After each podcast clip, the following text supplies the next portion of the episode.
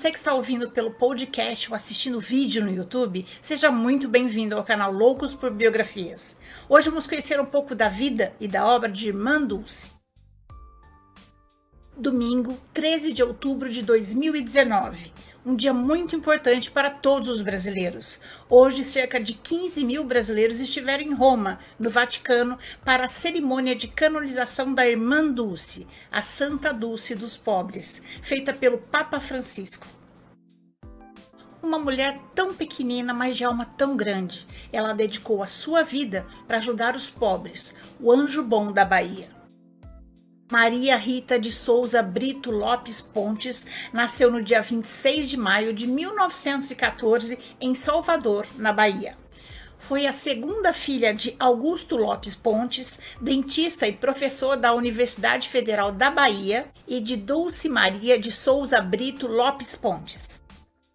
Aos sete anos, sua mãe faleceu de hemorragia após um trabalho de parto. Quando criança, costumava rezar muito e pedia sinais a Santo Antônio, dizendo se devia se casar ou seguir a vida religiosa. Desde os 13 anos, após visitar com a tia locais carentes, ela começou a manifestar a inclinação para a vida religiosa. Começou a ajudar enfermos e mendigos e tentou entrar no convento de Santa Clara do Desterro, em Salvador, mas por ser jovem demais, foi recusada. Com o consentimento do pai e a ajuda de sua irmã Dulcinha, Maria Rita foi transformando a casa da família em um local para ajudar necessitados. A casa ficou conhecida como a Portaria de São Francisco, pelo número de pessoas que se aglomeravam na porta da casa. A vida religiosa de Maria Rita começou aos 18 anos. Após se formar professora primária, ingressou na congregação das Irmãs Missionárias da Imaculada Conceição da Mãe de Deus. Aos 19 anos, Maria Rita recebeu o hábito de freira e adotou o nome de Irmã Dulce, em homenagem à sua mãe, que se chamava Dulce Maria. Sua primeira missão como religiosa foi ensinar em um colégio mantido pela sua congregação. Aos 20 anos, iniciou a sua ajuda a comunidades carentes, sobretudo nos alagados. Um conjunto de palafitas que foi formado no bairro de Tapajipe, em Salvador. Nessa época, Dulce estreitou os laços com os operários de Tapajipe e criou um posto médico e foi chamada de o Anjo dos Alagados, porque não negava assistência a ninguém. Quando estava em apuros, Dulce recorria a Santo Antônio. Como se fala com um amigo, ela dizia: "Preciso de leite", e a doação de leite aparecia. Em maio de 1939, irmão Dulce inaugurou o Colégio Santo Antônio, designado aos filhos dos operários dos alagados. Neste mesmo ano, ocorreu um fato que ficou muito conhecido pelos baianos e definiu a assistência social da irmã Dulce. Ela estava cuidando de seus doentes tarde da noite na Ilha dos Ratos, em Salvador, quando presenciou uma briga é, entre dois bandidos armados. Um deles fugiu e o outro apontou a arma para ela. E ela, sem medo algum, disse: Você não pode pegar essa arma, estourar aquele cadeado ali? Eu preciso entrar naquela casa para colocar os meus, meus doentes. Tem muitos doentes aqui que precisam de assistência. O bandido, surpreso, olhou para casa, estourou o cadeado, olhou para ela sem fazer mal algum e foi embora. E mandou-se invadiu ao todo cinco casas para abrigar os seus doentes e as pessoas necessitadas que, que recolhia das ruas. Cerca de nove anos depois, Irmã Dulce foi expulsa da Ilha dos Ratos e passou uma década, dez anos, peregrinando com seus doentes, instalando-os em vários lugares. Que um dia, cansada de peregrinar, ela levou todos os seus doentes para o convento de Santo Antônio. A irmã superior, ao vê-la entrar com todos aqueles doentes, ficou muito brava e disse: Eles não podem ficar aqui. Você está louca? Ela falou: Mas eles não têm para onde ir. A irmã Dulce falou: Mas a irmã superiora falou: Mas você não pode fazer nada. Ela olhou para a irmã superiora, pegou suas mãos, olhou nos seus olhos e falou: Mas você pode. Deixe-me abrigá-los no, no, galinheiro daqui. A gente pode transformar o galinheiro em um albergue para essas pessoas que não têm para onde ir. A irmã superiora, surpresa com a atitude dela, consentiu.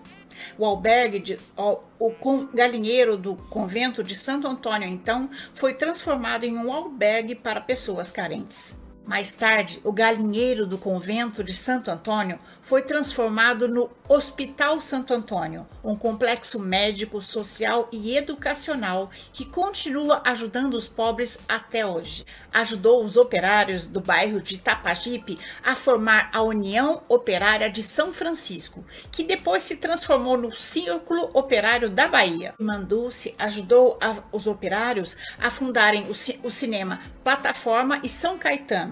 A renda do cinema ajudava a manter o círculo operário.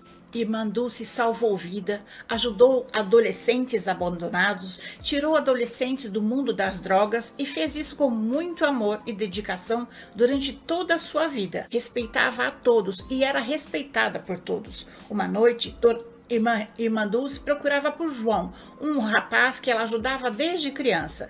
Ela entrou no terreiro de candomblé e foi bem recebida por todos.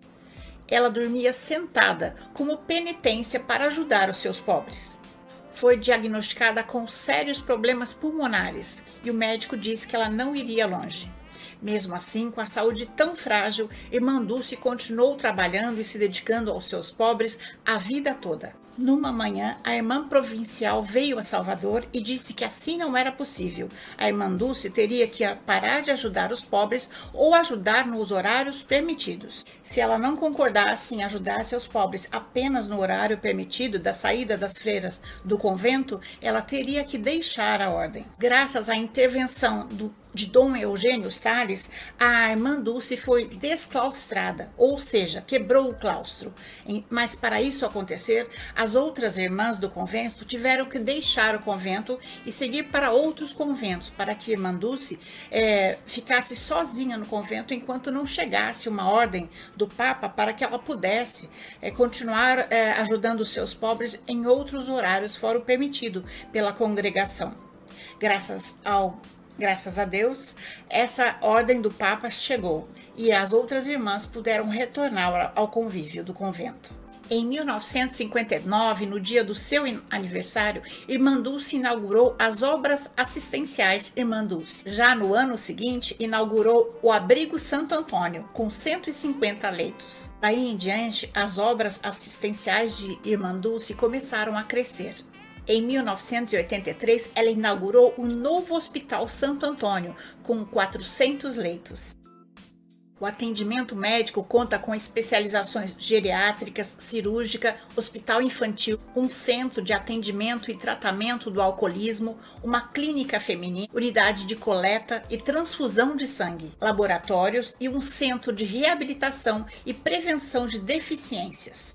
Além do hospital, Irmandulce também criou o Centro Educacional Santo Antônio, o CESA, que abriga crianças de 3 a 17 anos. No centro, os jovens têm, têm acesso a cursos profissionalizantes. Em 1980, na primeira visita do Papa João Paulo II ao Brasil, Irmandulce foi convidada a, a subir ao altar para uma bênção especial. Chegando perto do Papa, ele tirou um rosário do bolso, entregou a ela e, e disse: Continue, irmã Dulce, continue. A luta de Manduce pelas pessoas pobres e carentes foi reconhecida dentro do Brasil e no mundo todo. Em 1988, ela foi indicada ao Prêmio Nobel da Paz pelo então presidente José Sarney e, e confirmado pela rainha Silvia da Suécia. Ela não ganhou o prêmio, mas teve seu trabalho reconhecido e divulgado para o mundo todo.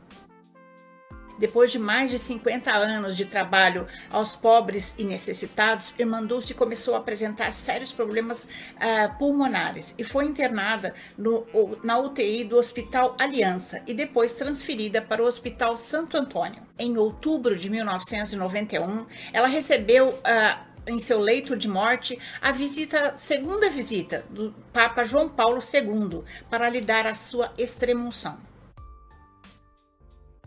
O Anjo Bom da Bahia morreu no dia 13 de março de 1992 no convento de Santo Antônio, ao lado de pessoas queridas, como as irmãs do convento. O seu corpo está sepultado na capela do Hospital Santo Antônio, centro das obras assistenciais Irmã Dulce. Em 2000, foi distinguida pelo Papa João Paulo II como serva de Deus o processo de beatificação da irmã Dulce tramitou no Congresso da, para a causa dos santos do Vaticano. O primeiro milagre atribuído à irmã Dulce foi realizado em 2001. A agraciada com o milagre foi Cláudia Cristiane de Santos Araújo, que na época morava no interior de Sergipe. Ela teve uma grave hemorragia após seu parto e os médicos não conseguiam controlar o sangramento. Diante da situação crítica, um padre amigo da família pediu intercessão da, da irmã Dulce e pegou o santinho de irmã Dulce e colocou na frente do soro de Cláudia e disse a ela: Cláudia, converse com a irmã Dulce e peça a ela um milagre. Quando o médico se preparava para assinar o atestado de óbito de Cláudia, assustou com a melhora repentina dela. O milagre foi investigado por uma comissão eclesiástica do Vaticano. Após sete anos ouvindo os médicos e todos os personagens envolvidos, uh, o Vaticano uh, declarou a irmã Dulce beata, quando foi reconhecido seu primeiro milagre. O segundo milagre foi concedido ao, ma ao, maestro Maurício Moreira, de 50 anos. Ele tinha ficado cego em 2000 devido a um glaucoma.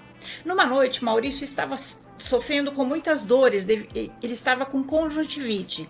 E ele pegou a imagem da irmã Dulce, que era de sua mãe, colocou sobre os olhos e orou fervorosamente, pedindo à irmã Dulce que tirasse aquela dor e curasse a conjuntivite. Irmã Dulce fez muito mal, muito mais que isso. Quando Maurício tirou a mão dos olhos, ele viu sua mão indo embora. Depois de 14 anos cego, ele tinha voltado a enxergar. A primeira coisa que ele fez foi ligar para sua esposa no trabalho e dizer que ela parasse tudo e viesse para casa. Ele estava enxergando. Assim que a sua mulher, eles tinham, eles estavam casados há 12 anos e ele nunca tinha visto sua esposa. A primeira coisa que ele fez foi pegar no rosto dela e dizer: "Nega, como você é linda". O reconhecimento desse segundo milagre pelo Vaticano veio agora em maio deste ano, 2019. O Vaticano tem quatro exigências para que a graça seja considerado milagre. A primeira é que a ciência não consiga explicar. A segunda é que o milagre tenha acontecido imediatamente após a oração. A terceira é que ele seja duradouro. E o quarto, que ele seja perfeito. A canonização da Irmã Dulce será a terceira mais rápida da história, 27 anos após a morte dela, seguida apenas da santificação da Madre Teresa de Calcutá e do Papa João Paulo II. O Papa Francisco leu hoje, domingo, 13 de outubro de 2019, a fórmula de canonização da Irmã Dulce. A partir de agora, a irmã Dulce será chamada Santa Dulce dos Pobres. 50 mil fiéis acompanharam a missa na Praça São Pedro. Santa Dulce dos Pobres é a primeira brasileira canonizada pela Igreja Católica. Ela será celebrada sempre no dia 13 de agosto. Termino essa biografia com uma frase de Irmã Dulce: Tudo seria melhor se houvesse mais amor. Essa é a nossa história de hoje. Espero ter contribuído para que seu dia tenha momentos muito agradáveis. Se você gostou, deixe seu joinha, conheça as outras histórias do canal e se inscreva para conhecer as próximas histórias também. O canal Loucos por Biografias traz novas histórias toda semana, em áudios no podcast e em vídeos no YouTube. Clique no sininho para ser avisado das próximas histórias. Até mais!